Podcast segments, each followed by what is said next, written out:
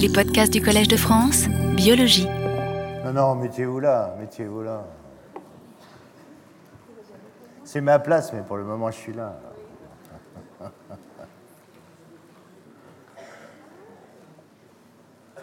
Mesdames, Messieurs, bonjour. Première chose, plusieurs d'entre vous ont attiré mon attention sur d'éventuels problèmes dans ce qui est appelé ici dans cette maison la fiche des enseignements.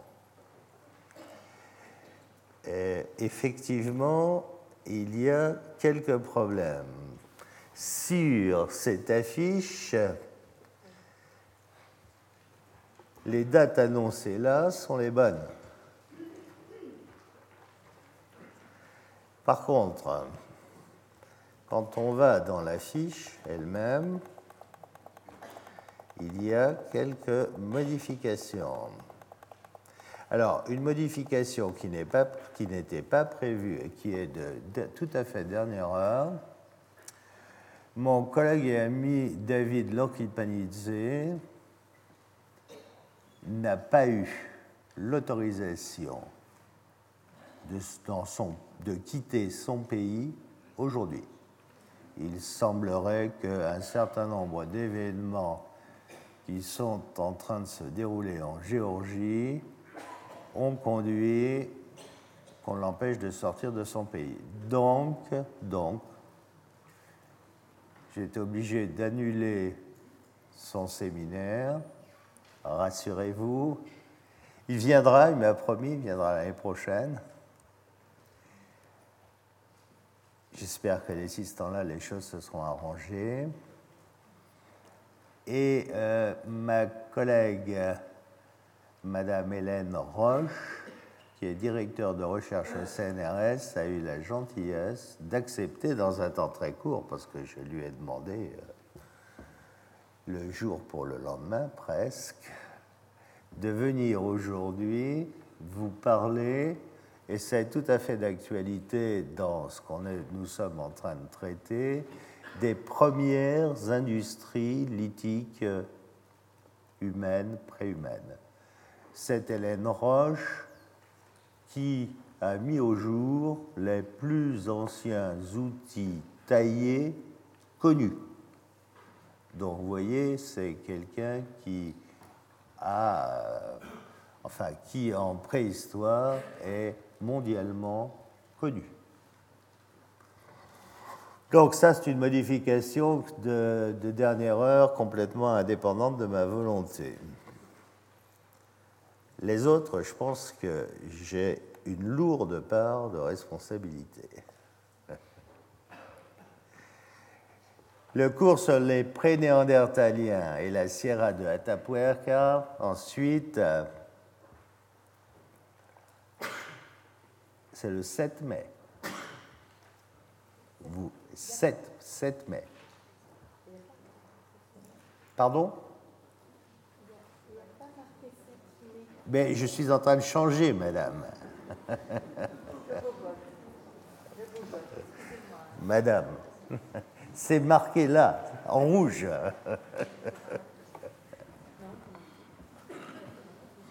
je m'exprime mal alors. Donc, s'il vous plaît, vous avez bien noté que celui-là est le 7 mai et que les Néandertaliens, c'est-à-dire le suivant, le 14 mai. De telle sorte que vous retrouvez là les dates qui sont marquées tout à fait au début que je vous ai montré, d'accord? Et au moins deux ou trois d'entre vous sont venus me faire remarquer que c'était pas très bien de faire court le jour de l'ascension. Du même coup, vous voyez que le jeudi de l'ascension, effectivement, il n'y a pas de cours, puisqu'on passe ensuite du 14 mai au 28 mai, que le 21 mai, il n'y a pas de cours. Est-ce que ainsi c'est clair? Oui? Il n'y a plus de. Si vous avez des questions, on règle ça maintenant. Ça va? Pardonnez-moi pour, euh, pour ces erreurs. bon, c'est obligatoirement moi qui les ai faites. Euh, j'ai fait une liste et puis après, je ne sais pas ce qui s'est passé. Merci en tout cas d'avoir attiré mon attention sur ce point.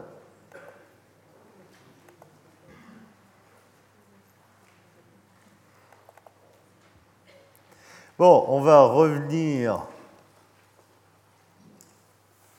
à notre genre homo.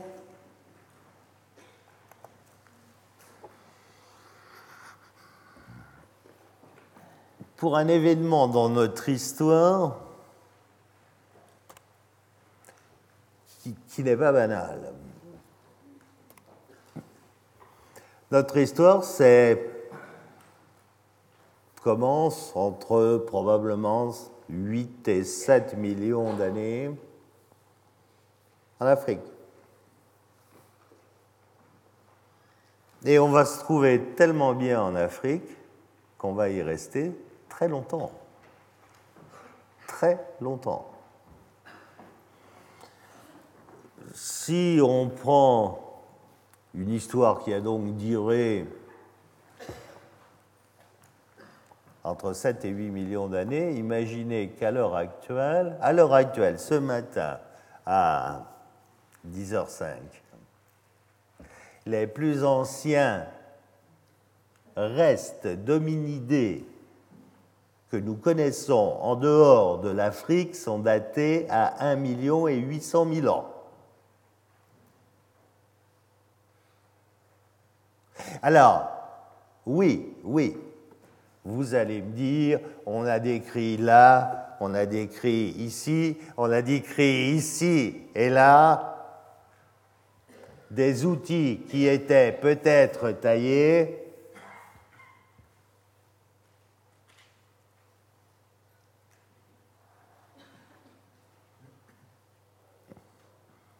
Les spécialistes pensent souvent qu'ils ne l'étaient pas. plus ancien qu'un million huit. Mais, même s'il l'était, ces outils taillés, on n'a pas les artisans. Donc, ça veut dire globalement que dans l'état actuel de nos connaissances, on a passé 6 millions d'années de notre histoire en Afrique. Pendant 6 millions d'années de notre histoire, on a été des Africains.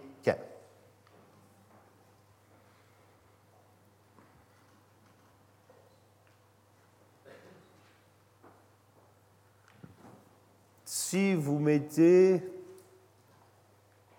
les uns à côté des autres les divers éléments que nous avons mis en évidence et dont nous avons déjà parlé. Il est clair, il est clair que entre moins 3 et moins 2 millions d'années, il se passe quelque chose. Alors, ça veut dire que il se passe quelque chose, c'est l'homo event de Yves Coppens, par exemple. Il y a entre moins 2 et moins 3 vers moins 2,5 un accident climatique important. C'est là qu'on voit apparaître euh, des hominidés qui sont plus humains. Regardez.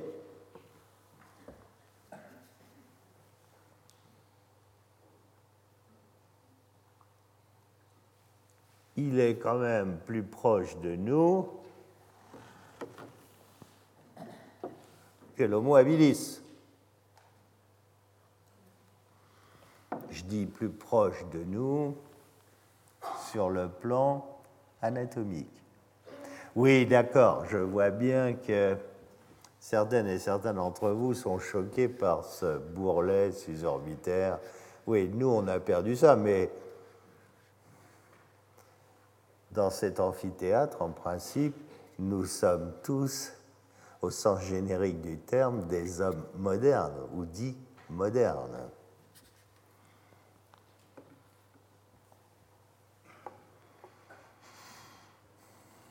Cela veut dire clairement dans mon esprit deux choses. Quand vous trouvez, quand vous trouvez des fossiles, en l'occurrence là, 1,8 million, c'est à Dmanisi, en Géorgie, ça veut dire quoi? Ça veut dire qu'il y a déjà des populations qui sont là depuis longtemps. Quand vous les trouvez, il faut qu'il y en ait beaucoup. Vous ne trouvez jamais les premiers arrivants. Jamais. Ça veut dire qu'ils sont arrivés avant 1,8 million. Ça veut donc dire qu'on en trouvera des plus anciens. Je dis souvent, si tout à l'heure en sortant, on voit dans un quotidien une dépêche qui annonce la découverte en France d'un hominidé à plus de 2 millions d'années, je dirais personnellement qu'il s'agit là, pour moi, d'une découverte attendue. Hein, on a déjà parlé, je crois, je vous ai déjà parlé, découvertes inattendues sont celles qui créent des problèmes, découvertes attendues sont celles qui... Bon, ça se passe beaucoup mieux généralement. Sûrement, sûrement, sûrement qu'un jour, on trouvera. Alors, forcément, forcément, il faut bien que vous réalisiez cet aspect des choses. Je crois déjà l'avoir évoqué, mais c'est important. Quand vous allez chercher des fossiles J'étais il n'y a pas très longtemps dans le désert libyen, dans la région du bassin de Koufra. Forcément, là, tout à fleur, vous n'avez pas de végétation, donc euh, tout est parfait. Euh, si nous montons ensemble une expédition pour aller chercher des fossiles, non pas dans la région des Grands Lacs, mais dans la région des lacs volcaniques dans le Massif central, globalement, ça affleure beaucoup moins. Même si on choisit d'y aller en dehors du printemps et de l'été, c'est-à-dire au moment où il y a le plus de végétation. Donc, vous imaginez que déjà, quand vous êtes en désert, la probabilité de trouver est très faible. Quand vous êtes dans des zones couvertes, la probabilité devient enfin, elle tend vers zéro. Hein. Mais si vous regardez les choses, si vous essayez de raisonner, c'est clair, on trouvera en Europe, en Asie, des représentants du genre Homo avant 2 millions d'années. Oui, je crois quand ça, c'est autre chose. Alors, ces premiers hommes, ces premiers représentants, pour les uns du genre Homo, on en a parlé, pour les uns, Homo commence là, pour les autres, il commence là. Moi, j'aurais plutôt tendance à faire commencer là, mais bon, on peut discuter de ça. Ces premiers, en tout cas, à quitter l'Afrique,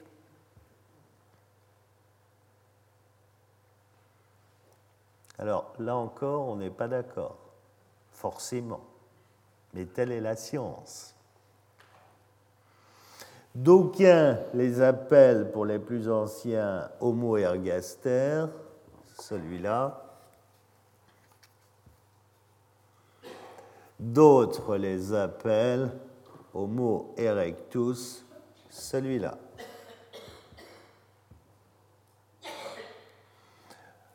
Celui-là,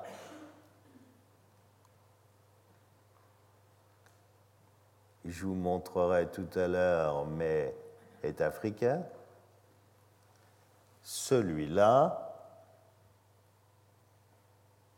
c'est celui qu'on a vieilli récemment, c'est l'homme de Pékin, l'Erectus classique.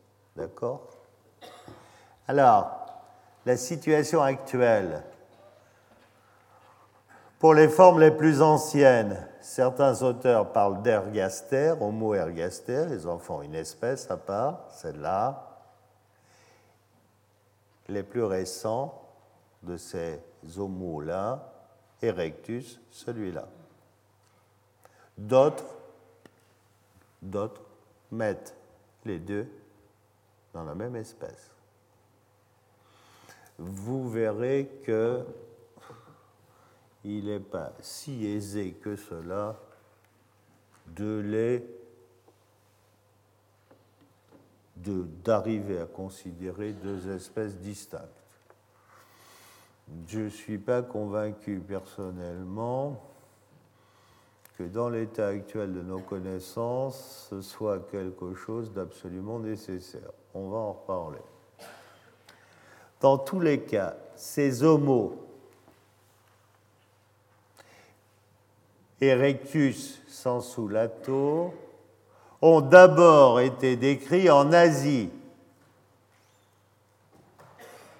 dans le Far East asiatique, en Indonésie, à Java.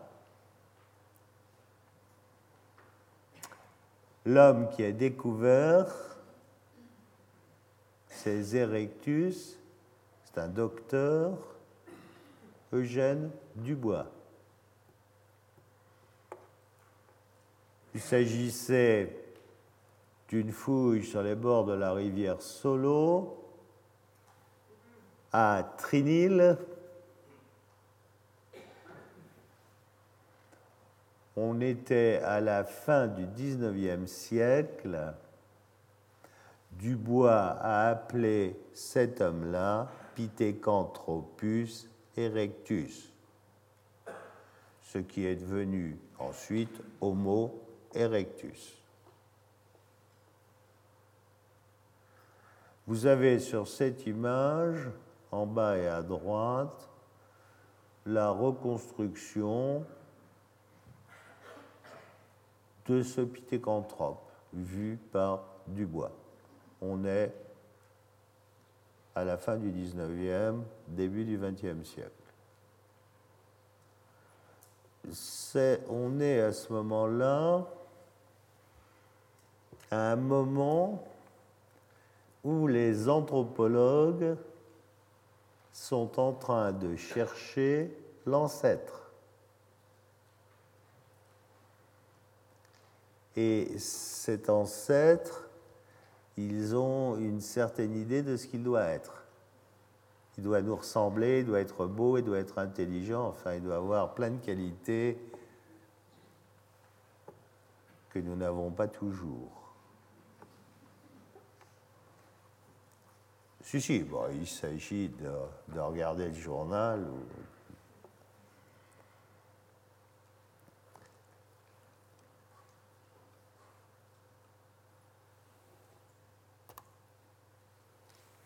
Cet Homo erectus sens large, c'est le premier globe-trotter des hominidés.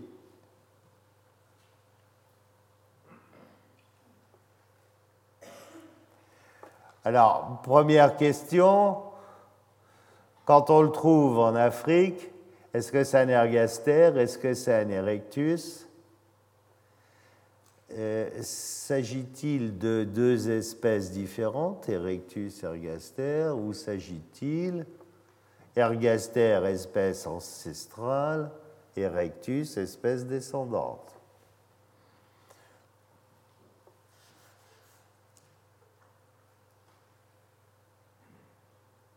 Il y a quelque chose qui est sûrement très important. Souvenez-vous, quand on a parlé d'Homo habilis,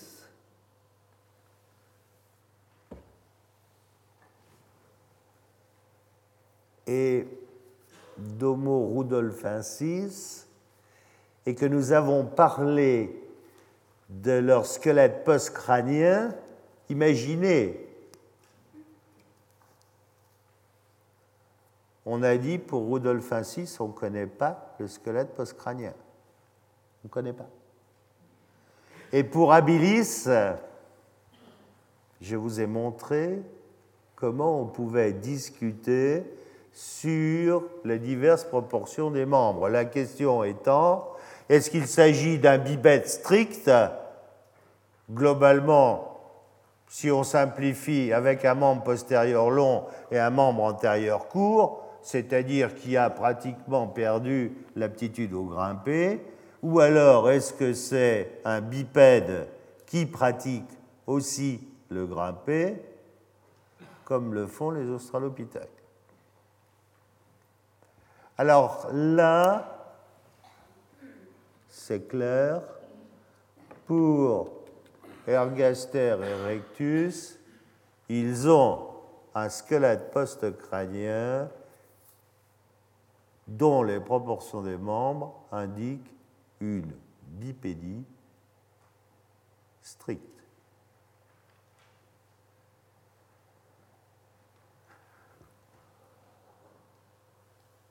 donc un squelette de type moderne.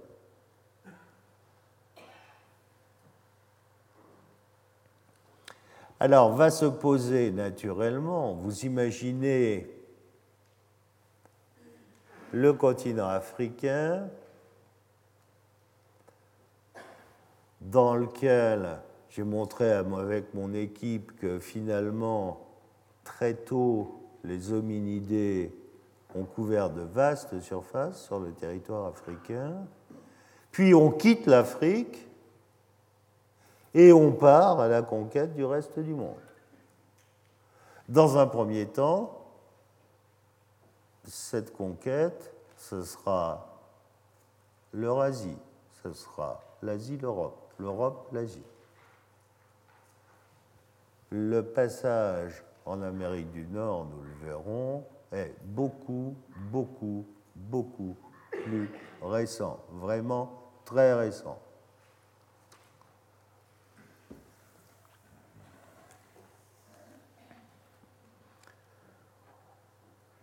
Quels sont les fossiles les plus marquants que nous avons? Bien, on attribue à Homo ergaster, celui-là, un squelette célèbre qui est connu sous le nom de Turkana Boy, le garçon du Turkana, ou si vous préférez Nariakotome, pour prendre le site exact, c'est West Turkana, KNM, hein, c'est toujours Kenya National Museum. WT West Turkana, numéro d'inventaire 15 000. C'est très poétique, hein, toujours. Mais là, nous, on n'y est pour rien. Hein. Ce sont les Kenyans qui ont fait ça. Donc, c'est un squelette complet. C'est sûrement à l'heure actuelle le plus beau des spécimens anciens. Homo erectus, on le connaît en Afrique aussi et en Asie. Alors, il y a le petit dernier de la famille dont on parlera plus tard, l'homme de Flores. L'homme de Flores, Indonésie.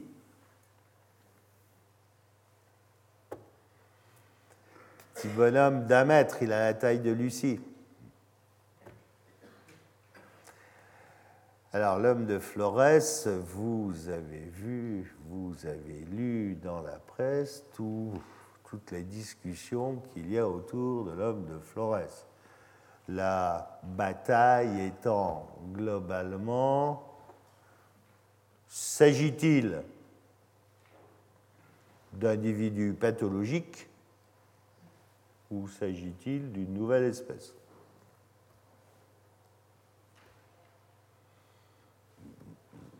À mon sens, on verra, on en reparlera, mais à mon sens, je peux vous dire ce que la conclusion de ce que je vous dirai,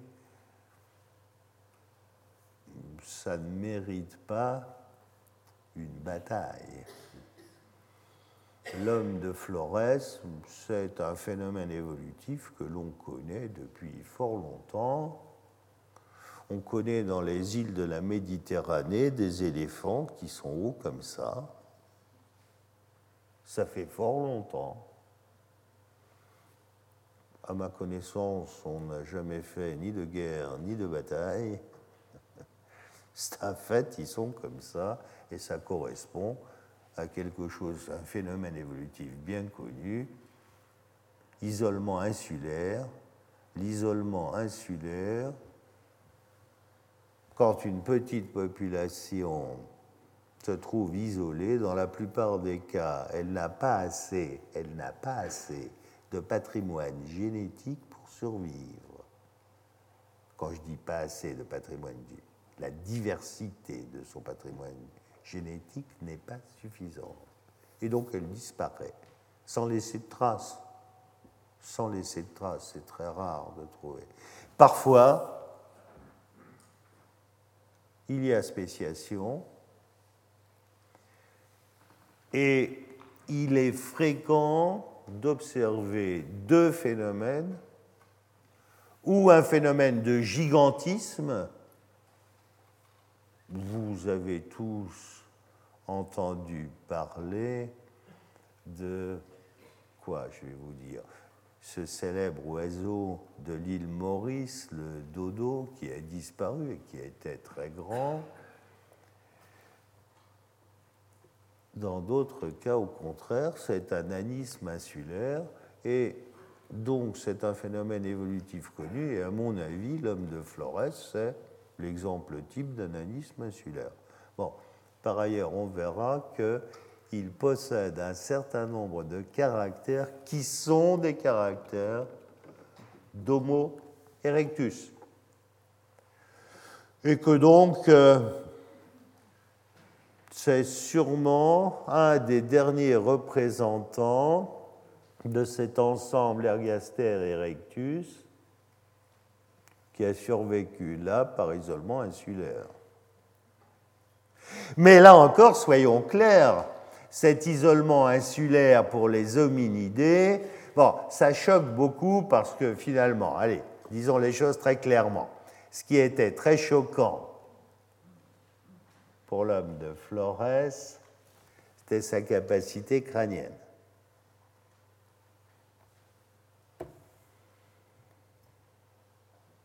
Très choquant pour un certain nombre de personnes. Sa capacité crânienne est dans le domaine de la variation de Toumaï. Ah oui, mais Toumaï, il a 7 millions d'années. Flores, il a 18 000 ans. Bon,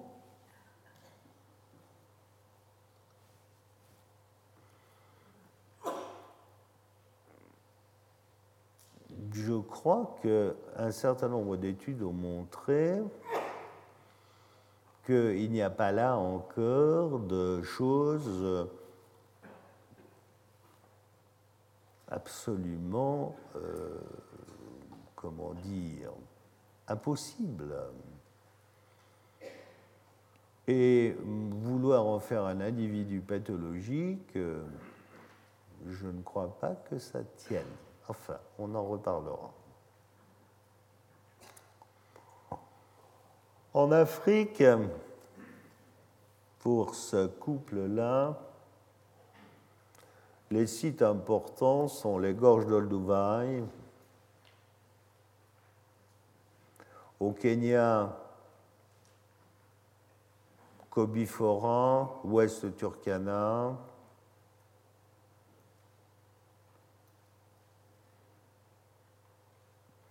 Tout ça, c'est l'Afrique orientale.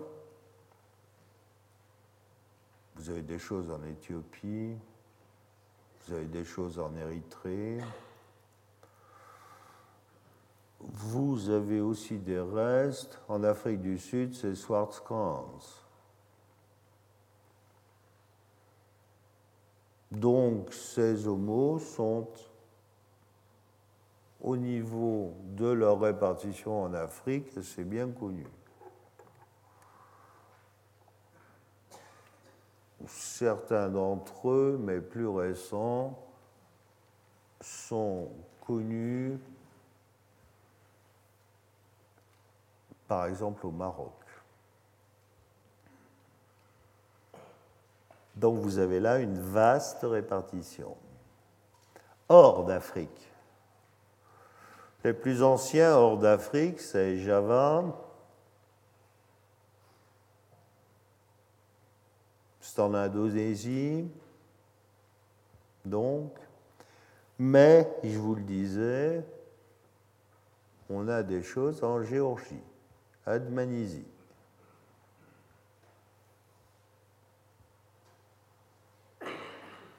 Alors, parmi les sites les plus récents, bah, le plus récent, c'est celui de Flores, dont on vient de parler. Et vous avez en Asie, que ce soit en Chine ou en Indonésie, des sites qui sont aussi relativement plus récents. Donc vous voyez une vaste répartition à la fois dans l'espace et dans le temps, qui implique un succès évolutif réel.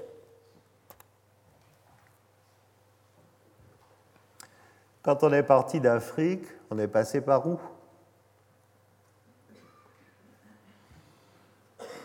Globalement, il y a deux voies de dispersion. L'une par l'ouest via la péninsule ibérique, qui a dû fonctionner à certains moments, l'autre par l'Est, via le Moyen-Orient. C'est sûrement celle-là qui a fonctionné la première avec les hommes de Manisie. Au passage, vous noterez que si on essaie de mettre sur une carte les restes, parmi les restes les plus anciens que l'on connaisse, vous voyez, il y a une sorte de limite latitudinale qui n'est pas étonnante. Sur cette carte, vous voyez l'isotherme 10 degrés centigrades, c'est le mois le plus froid de l'année. Eh bien, vous avez peu d'hominidés qui sont très éloignés vers le nord de cet isotherme. Donc on reste en dehors des contrées très froides.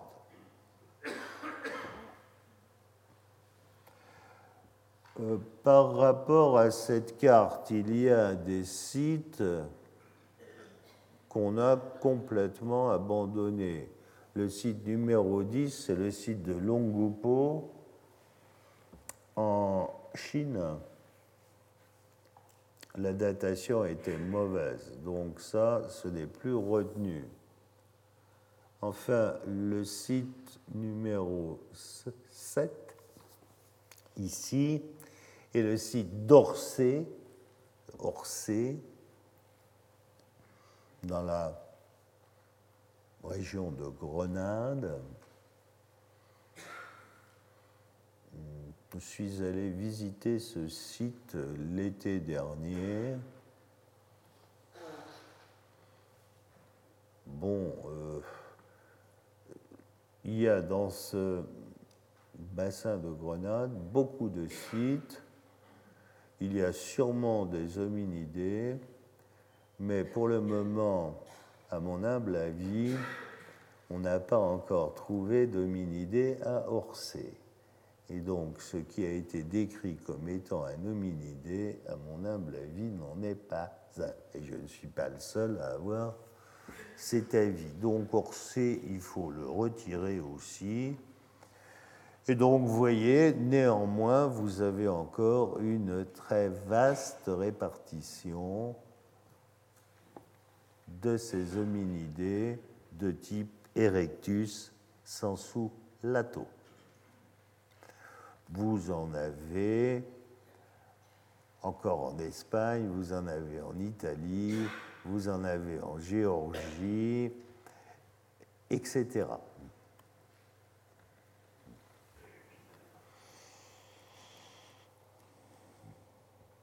Alors, qu'est-ce qui a fait ce succès évolutif?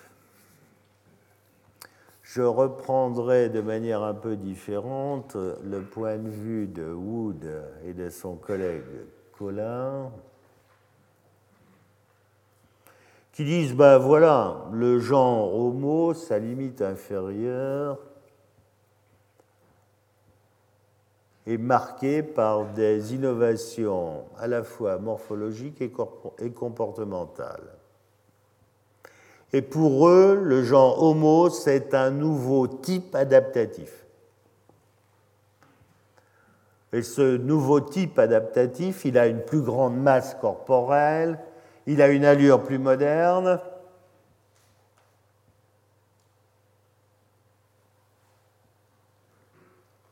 il est adapté à un habitat plus ouvert. Il a un squelette moderne, bipède strict. Il a des dents qui sont adaptées à un régime alimentaire voisin d'une autre. un mode de développement semblable au nôtre. Et ce genre homo, il peut occuper plusieurs zones adaptatives. Regardez, nous, les hommes modernes, on occupe, on occupe les déserts brûlants et les déserts glacés on s'est adapté vraiment à des zones les plus variées et les plus diverses.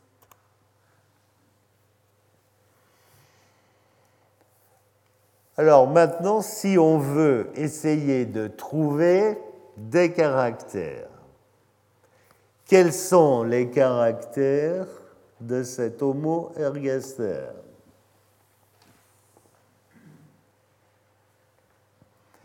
Eh bien, il a un torus susorbitaire, là, ce bourrelet susorbitaire, très développé, très projeté en avant. En arrière de ce torus susorbitaire, vous avez un sillon, là, qui s'appelle un, un sulcus supraorbitaire, qui est situé juste à l'avant d'un frontal très fuyant, très très fuyant. Hein? Regardez ce frontal là, très fuyant, à côté de notre front à nous qui est complètement vertical. Autre caractère, regardez au niveau postérieur, vous avez là une angulation très marquée. Vous avez le plan nucal et le plan occipital, l'écaille nucale, l'écaille occipitale, qui font un angle très marqué et ça se rejoint là au niveau d'un torus occipital très fort. Hein, si vous passez votre main derrière la tête, vous n'avez pas quelque chose comme ça. Non, non. Si vous me dites que vous avez, euh, je ne croirais pas.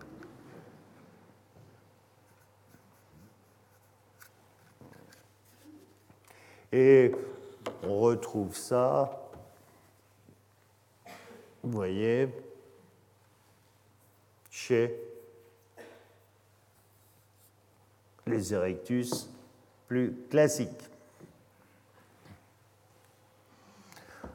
Autre caractère, la capsule cérébrale est très allongée. Regardez, c'est très allongé. Et forcément, elle est de taille plus grande que celle d'Homo habilis. Ça se voit bien hein, quand même. Pour celui-là, qui est le 37-33, indiqué sur la figure, là, le volume cérébral est inférieur à 900, compris entre 8 et 900 centicubes. Euh, oui, il faut être prudent avec ça.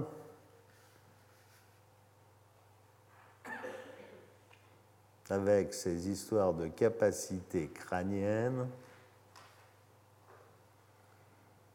mais il est toujours dangereux de dire, voilà, tel fossile, il a telle capacité crânienne. Sur l'image là, 848. Ça veut dire quoi? Ça veut rien dire. Il y a bien évidemment une variabilité énorme et quand vous parlez, quand vous parlez de capacité cérébrale, s'il vous plaît, retenez toujours que pour les hommes modernes que nous sommes, la variation va de 1000 centicubes à 2000 centicubes. Donc, euh, 848, ça veut dire quoi? Si on avait 500 crânes comme ça, euh, bon.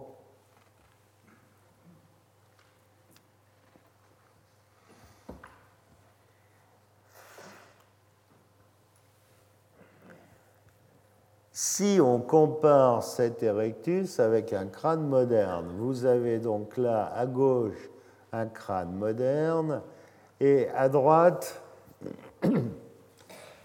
un crâne d'Erectus qui est plus celui-là.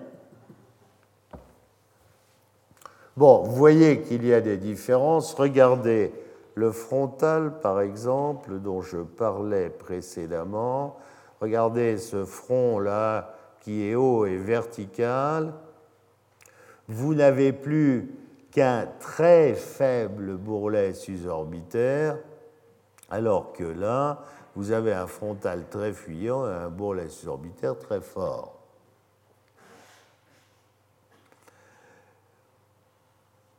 Là, vous avez une face avec des orbites très larges.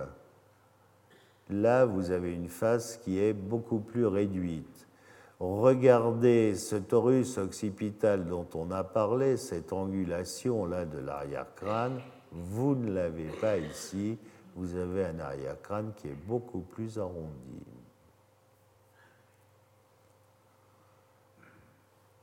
Caractère important au niveau de la mâchoire inférieure. Au niveau de la mâchoire inférieure, la mâchoire elle-même, l'os dentaire, est plus fort généralement chez ces hommes-là que chez nous et il n'y a jamais de menton, jamais de menton. Le menton est un caractère d'homme moderne. Si vous êtes dans le désert, si vous trouvez une mâchoire inférieure d'hominidé, et si vous pensez avoir fait la découverte du plus ancien hominidé connu, avant d'écrire ça, parce qu'on trouve beaucoup d'hominidés dans les déserts, avant d'écrire cela, vérifiez s'il a un menton ou pas. S'il a un menton, C'est un homme moderne. Et c'est sûrement très récent. Ce sont ceux qu'on trouve le plus fréquemment dans les déserts. Les hommes récents, modernes. Pas de menton, c'est pas du sapiens. On est par là, on est dans du plus ancien.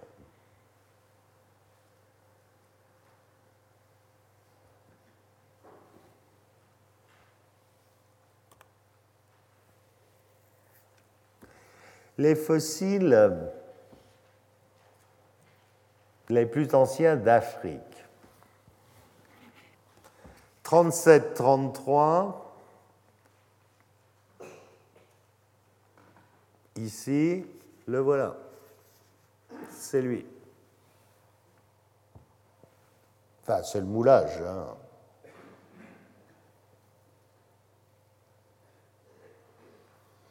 37-33 est daté à 1 million et 800 000 ans.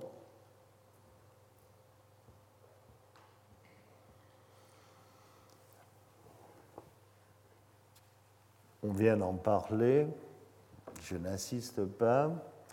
Vous en avez, bon, il est dessiné là en dessous, de face et de profil, mais on vient d'en parler. Vous en avez un autre qui est 38-33, mais vous voyez qui a la capsule cérébrale conservée, mais la face est beaucoup plus abîmée. Et enfin, vous avez le Turkanaboy, du moins son crâne, qui est là, ici, et on a montré là la mâchoire supérieure.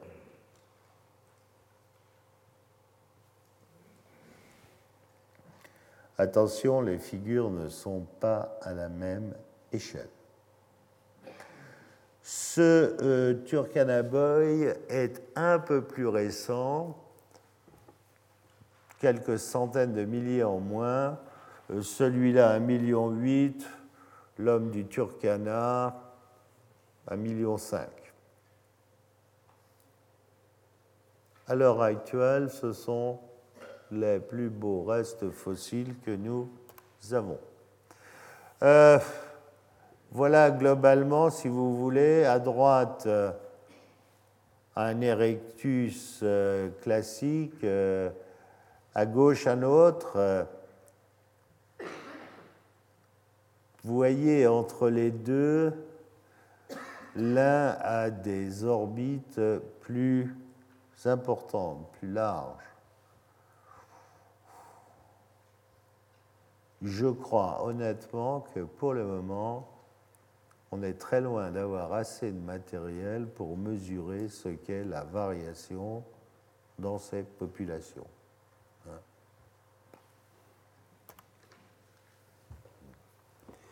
Alors maintenant, si on compare aux hominidés plus anciens de type Homo habilis,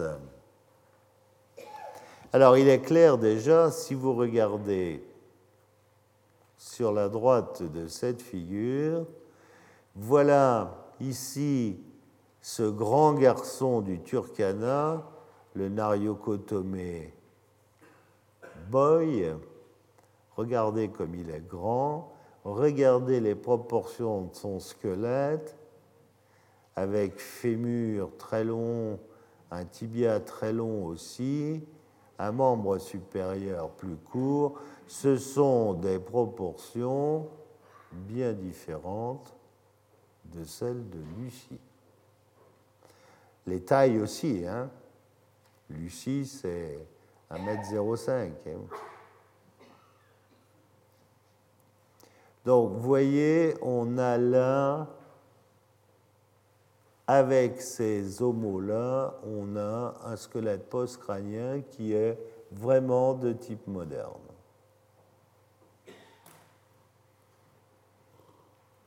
Alors,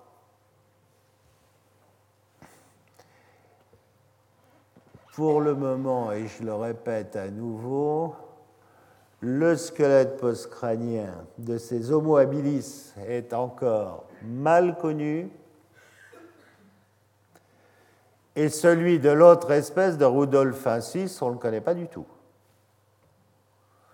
Donc, il faut être prudent.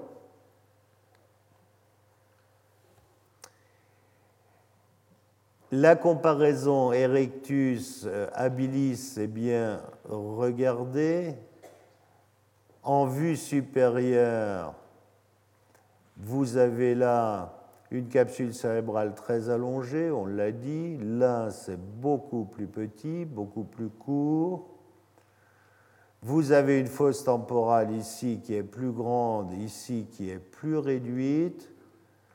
Vous avez une face là qui est plus allongée, ici qui est plus courte. Vous avez ici sur le crâne de l'Erectus une carène sur le crâne, vous voyez, que vous n'avez pas du tout, que vous n'avez pas du tout sur celui-ci.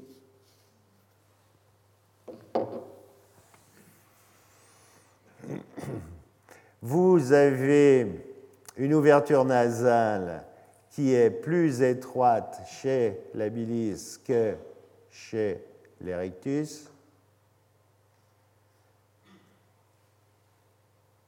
Cerveau plus petit, cerveau plus grand. Le torus occipital, on en a parlé, très fort chez l'erectus, plus réduit chez l'autre. Enfin, prémolaire et molaire sont plus réduites ici qu'ici. Donc, vous voyez, tant au niveau du squelette postcrânien que du squelette crânien et des dents, on a là des choses qui sont différentes. Et avec ces ergaster erectus, on rentre vraiment dans un type humain qui devient plus moderne, plus proche de nous. Voilà ce Turkana Boy, vous voyez que là, on a quand même un très beau fossile, un squelette à peu près complet, presque complet. Bon, on ne va pas rentrer dans les détails, mais voyez déjà les proportions du squelette sont très modernes. Globalement, on a un bassin, un pelvis qui est plus réduit, moins élargi que chez l'homme moderne. Et au fémur, le col du fémur est plus long, plus long chez ces formes que chez nous.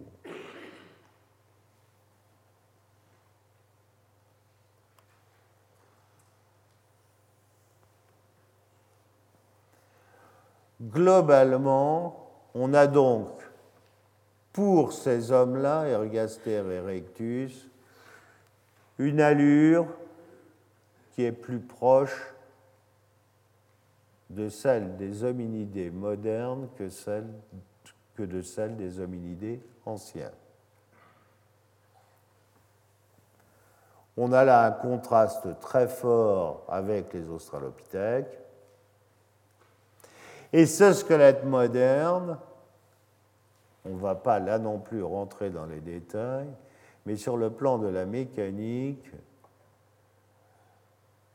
un collègue qui s'appelle Dan Lieberman, qui est professeur à Harvard University, a montré récemment que nous étions parfaitement adaptés pour la marche et la course sur de longues distances.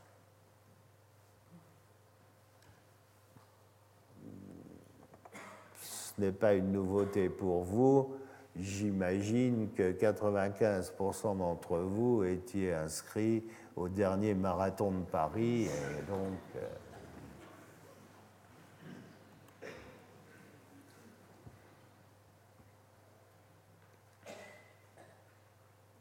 Alors, si on essaie de voir globalement les choses,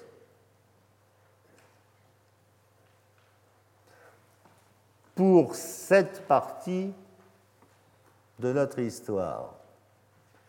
Alors, tout à fait à la base, autour de 2 millions, 2 millions et demi d'années, on a des hominidés. Les uns les appellent Homo, habilis rudolfensis, les autres veulent les laisser chez les australopithèques. Bon, ceux-là, peu importe, ceux-là sont sûrement les ancêtres de cela. Alors à nouveau, on a un couple, Ergaster erectus. Est-ce qu'il faut garder les deux? Crois que pour avoir une réponse scientifique à cette question, il faudra avoir plus de matériel. Donc là encore, on a deux groupes. Les uns appellent tout ça Erectus, les autres appellent Ergaster les plus anciens représentants africains. Quoi qu'il en soit, cet Ergaster, s'il existe, est le plus ancien. S'il existe en tant qu'espèce à part.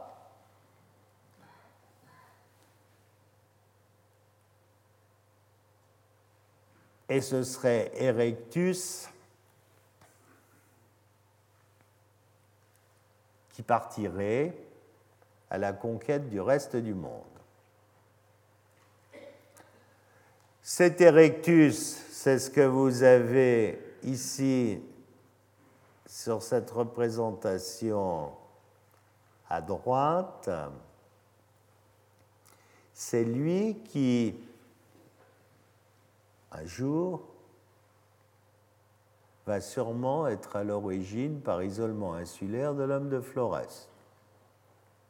Autrement, autrement dit, ses descendants, ses descendants auraient disparu très récemment, puisque Flores, ça a 18 000 ans, hein, 18 000 ans.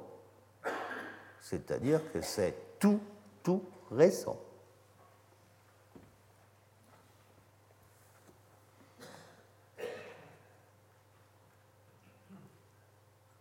L'autre branche, c'est la branche qui va partir à la conquête de l'Europe. Et là, elle donnera les Néandertaliens.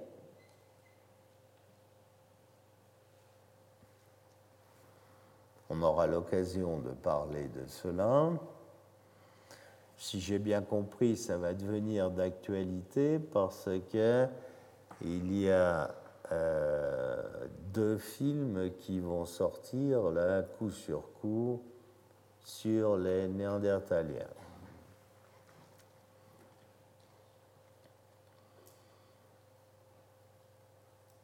Et puis, Tout le monde n'est pas d'accord là-dessus. Mais c'est à partir d'eux que vont naître les sapiens.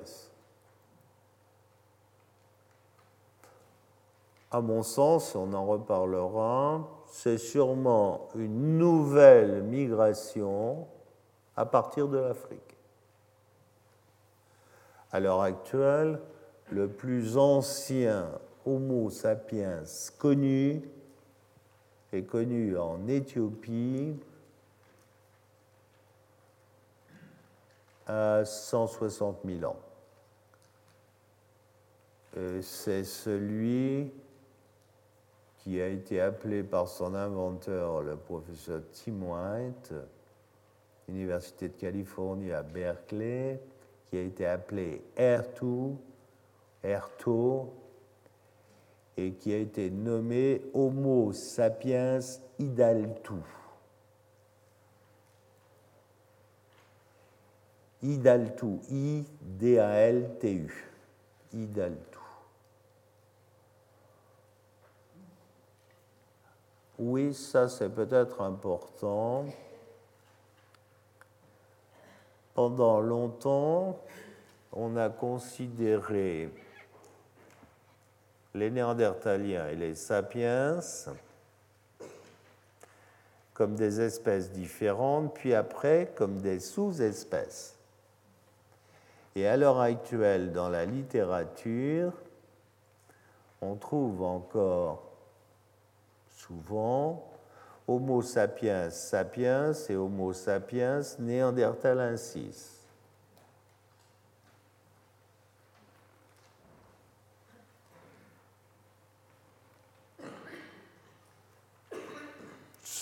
Les progrès faits par la paléontologie, les progrès faits par la paléogénétique au niveau du paléo-ADN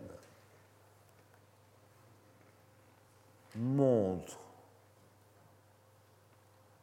que en fait, on a affaire à deux espèces différentes, Homo neanderthalensis et Homo sapiens quand je continue à appeler notre espèce Homo sapiens sapiens, c'est parce que Tim White et ses collaborateurs ont décrit un Homo sapiens ancien, le plus ancien connu, qu'ils ont appelé Homo sapiens idaltu. Donc nous, nous sommes Homo sapiens sapiens.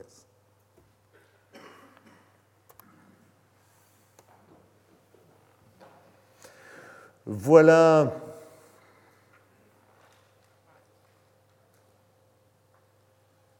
cette répartition géographique de ces Erectus ergaster ou ergaster erectus. Et vous voyez que, bon, hein, c'est un beau succès et c'est une belle conquête à travers l'ancien monde.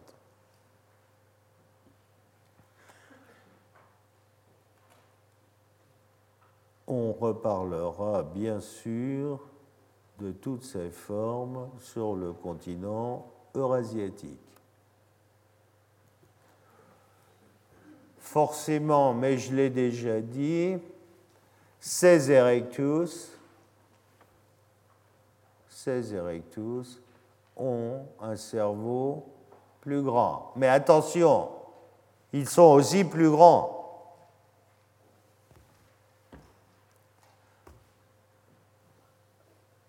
Je ne voudrais pas empiéter sur le séminaire de Madame Roche, mais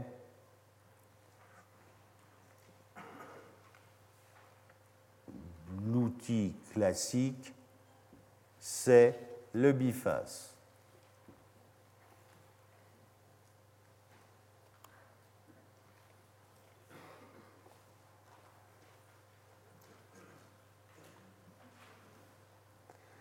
Quelques images de Manizi à la place de mon collègue Lord Kipanidze. Euh, Lord Kipanidze, c'est le monsieur qui est là. Vous voyez, c'est un petit village médiéval où mon collègue et ami Léo Gabounia, qui nous a quittés maintenant, a mis au jour des niveaux datés à 1,8 million. Et quand il a mis ça au jour, je me souviens, Léo me visitant en France, personne ne voulait le croire et il était absolument désolé. Ça, c'est typiquement une découverte inattendue. Donc, c'était le début des ennuis. David Lorquipanidze était son élève et c'est lui qui a pris la suite. Alors à côté de ces hominidés, ils ont toute une faune dont des euh, des tigres à, canines supérieures en lame de sable, des girafes, des rhinocéros, etc. etc. C'est-à-dire que au niveau des datations, plus rien ne peut être mis en doute à ce niveau. Vous avez là en haut et à droite, vous voyez un crâne d'hominidé qui est en train, qui est encore pris dans la gangue et qui est en train d'être dégagé. Euh, voilà ces hominidés de Manisie. On a à droite le squelette en brun, c'est celui du Turkanaboy, et à gauche, celui-là, celui de Manisie.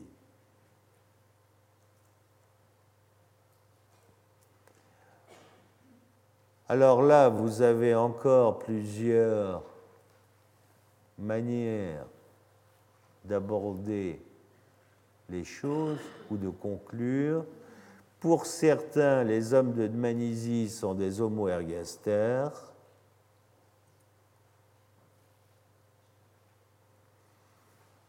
de petite taille, relativement graciles, Certains pensent même qu'il ressemble beaucoup à Abilis ou Rudolf VI, tandis que d'autres ont pensé qu'il était possible d'en faire une autre espèce qu'ils ont appelée, en hommage à la Géorgie, Georgicus. je ne suis pas certain qu'il soit, enfin, que l'espèce Georgicus recouvre une réalité biologique. Je ne suis pas complètement convaincu de cela.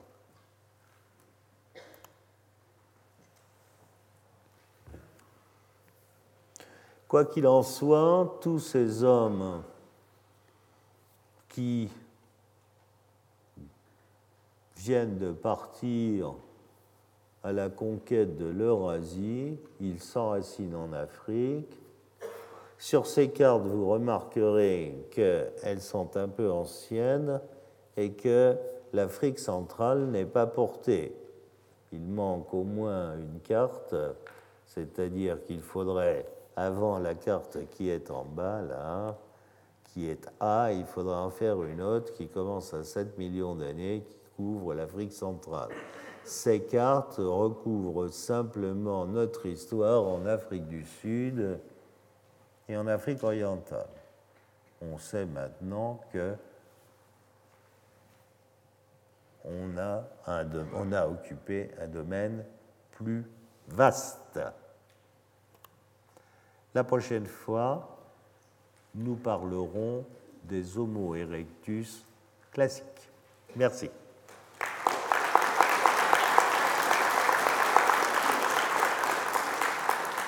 Retrouvez tous les podcasts du Collège de France sur www.collège-de-france.fr.